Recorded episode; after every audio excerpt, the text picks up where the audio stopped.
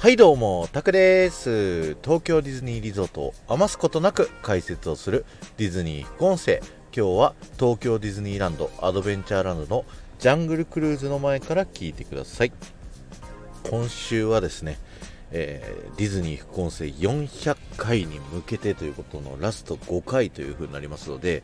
これまで歴代ね、人気だったシリーズ、えっ、と、仕組みシリーズ、潜入シリーズ、そして一緒に乗ろうシリーズ、この3つをやった後に、プラスアルファ400に向けてのね、あの、最後の発信という形で、形でやっていきたいと思うんですけど、その第1弾ということで、仕組みシリーズでね、えージャングルクルーズの仕組みについてお話ししていきたいと思うんですけど、ジャングルクルーズの船は実際に操縦しているの？というテーマでお話しさせてい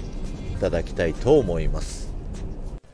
スキッパーさんと呼ばれるですね船長さんたちが僕たちにねいつも楽しい話を聞かせていただきながらジャングルの冒険に出発するジャングルクルーズなんですけどこのスキッパーさんたちって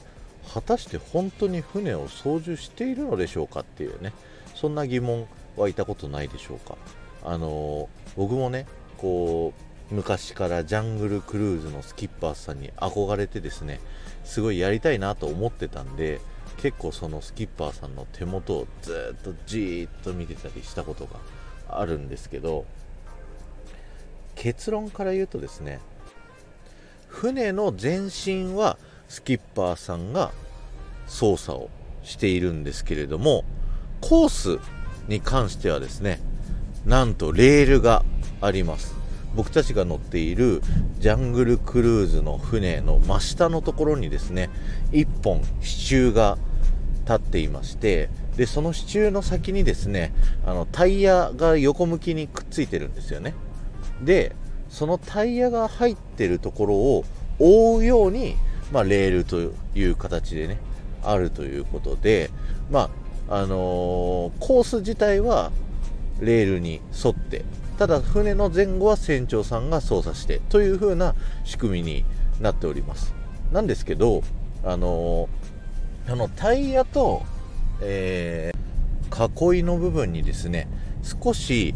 余裕があるように作ってあってですねあの水面の波であったりだとかそういうねお客さんの配置によってこうボートが浮き沈みするっていうのはそこの余白のおかげで実際船が浮かんでいるように船が水の上を自然に進んでいるかのように感じることができるという仕組みになっております。そしてジャングルクルーズの水面って緑色してますよね。これはあの水面水の中のですねそういったレールを見えないようにするためそして水中の中の動物まあ言っちゃえばロボットの機械部分を見えないようにするためにまああの人間に無害なですね薬品を使って緑色にしているというね。はいそういったお話になります。その薬品を混ぜているところっていうのがねシュバイツァーの滝っていうところっていうのは以前の副音声で話させていただきましたのでそちらの方もよかったら聞いてみてください。今日は終わりです。ありがとうございました。この放送が面白いと思った方はぜひいいね残していってください。またねぜひコメント欄でコメントを残していっていただけると僕はものすごく喜びますのでよろしくお願いします。この後も夢が叶う場所東京ディズニーリゾートで素敵な旅のひとときをお過ごしください。